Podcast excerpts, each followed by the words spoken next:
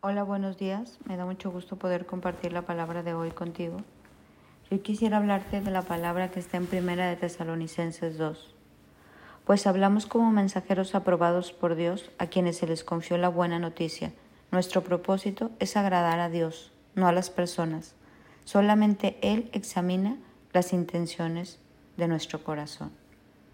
Hoy quiero hablarte de lo importante de querer agradar a Dios y no a las personas. ¿Por qué?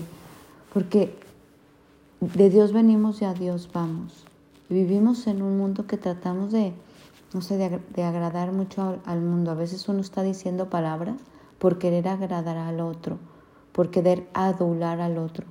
Y yo creo que no tiene nada de malo querer demostrar amor al otro, ayudar al otro, servir al otro, pero no podemos adular o querer agradar a los hombres por encima del plan de Dios para nosotros. Cada uno de nosotros fue creado con un propósito. Cada uno de nosotros este, fue puesto en el vientre de nuestra madre y Dios nos dio propósito, nos dio identidad, nos hizo un diseño original y Él está expectante que todos nosotros vivamos en ese propósito. Y en el mundo que hoy vivimos, poca gente nos va a decir las cosas que Dios tiene para nosotros. Poca gente nos va como a confrontar o a ayudar a crecer o decir, esto está mal o esto está bien. Dios dice esto, la palabra de Dios, como en los tiempos de Jeremías, Isaías, Ezequiel, escaseaba demasiado. No había palabra de Dios. Y Dios levantaba gente a hablar, por eso dice la Biblia que la envidia es mucha y los obreros pocos. Y aún a veces la gente de Dios se camuflajeaba y se empezaba a mundanizar y empezaban a tener flojera, miedo, temor y hablaban lo que el otro quería oír.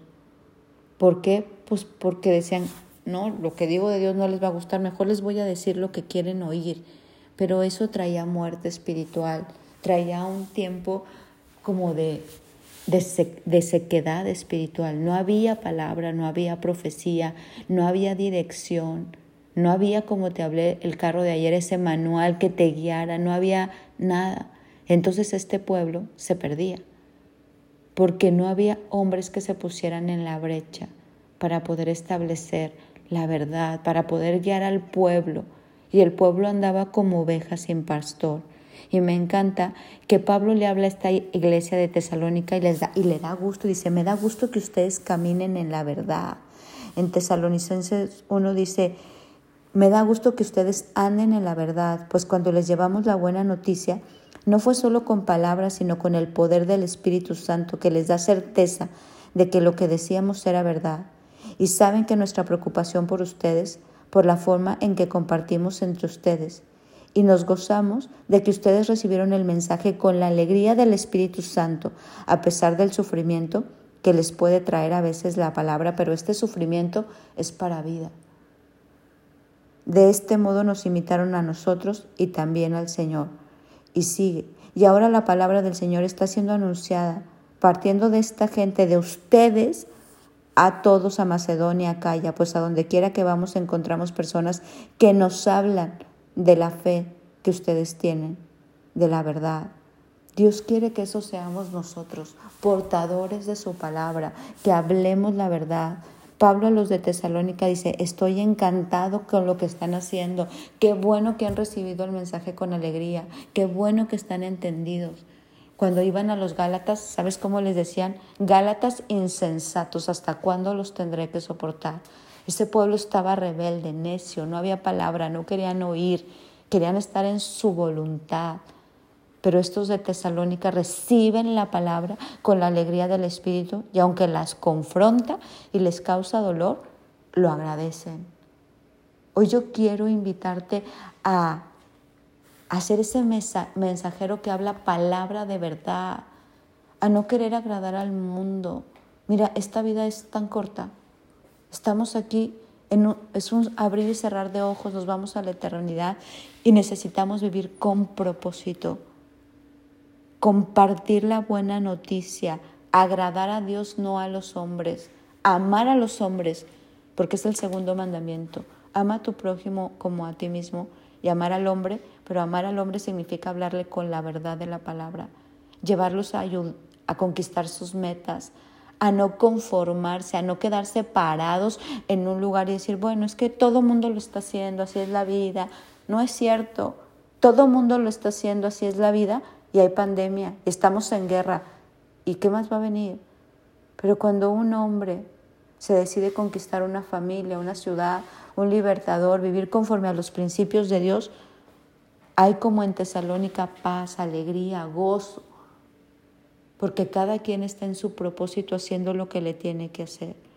Por eso hoy te pido, como dice esta palabra de tesalonicenses, tú quieres agradar a Dios, quieres agradar a los hombres, pues que hoy Dios examine nuestro corazón y que esta noticia corra Pablo termina, los amamos tanto que no solo les presentamos la buena noticia de Dios, sino que también les abrimos nuestra propia vida. ¿Acaso no se acuerdan, amados hermanos, cuánto trabajamos entre ustedes? Día y noche nos esforzamos por ganar la vida a fin de no ser una carga más para ninguno de ustedes mientras predicamos la buena noticia de Dios. Ustedes son nuestros testigos al igual que Dios, que hemos sido consagrados, sinceros e intachables con ustedes los creyentes y saben que tratamos a cada uno como un padre trata a sus hijos. Les rogamos, los alentamos y les insistimos que lleven una vida que Dios considere digna, pues Él los llamó para que tengan parte en su reino y en su gloria.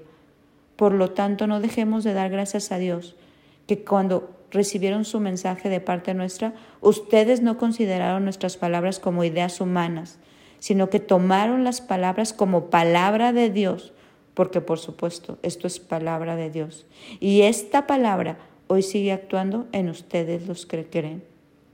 Y aunque después sufran por persecución por parte de sus propios compatriotas, de esta manera imitaron muchos creyentes en las iglesias, en el mundo de Judea, quienes por su fe en Cristo Jesús sufrieron, pero después vivieron.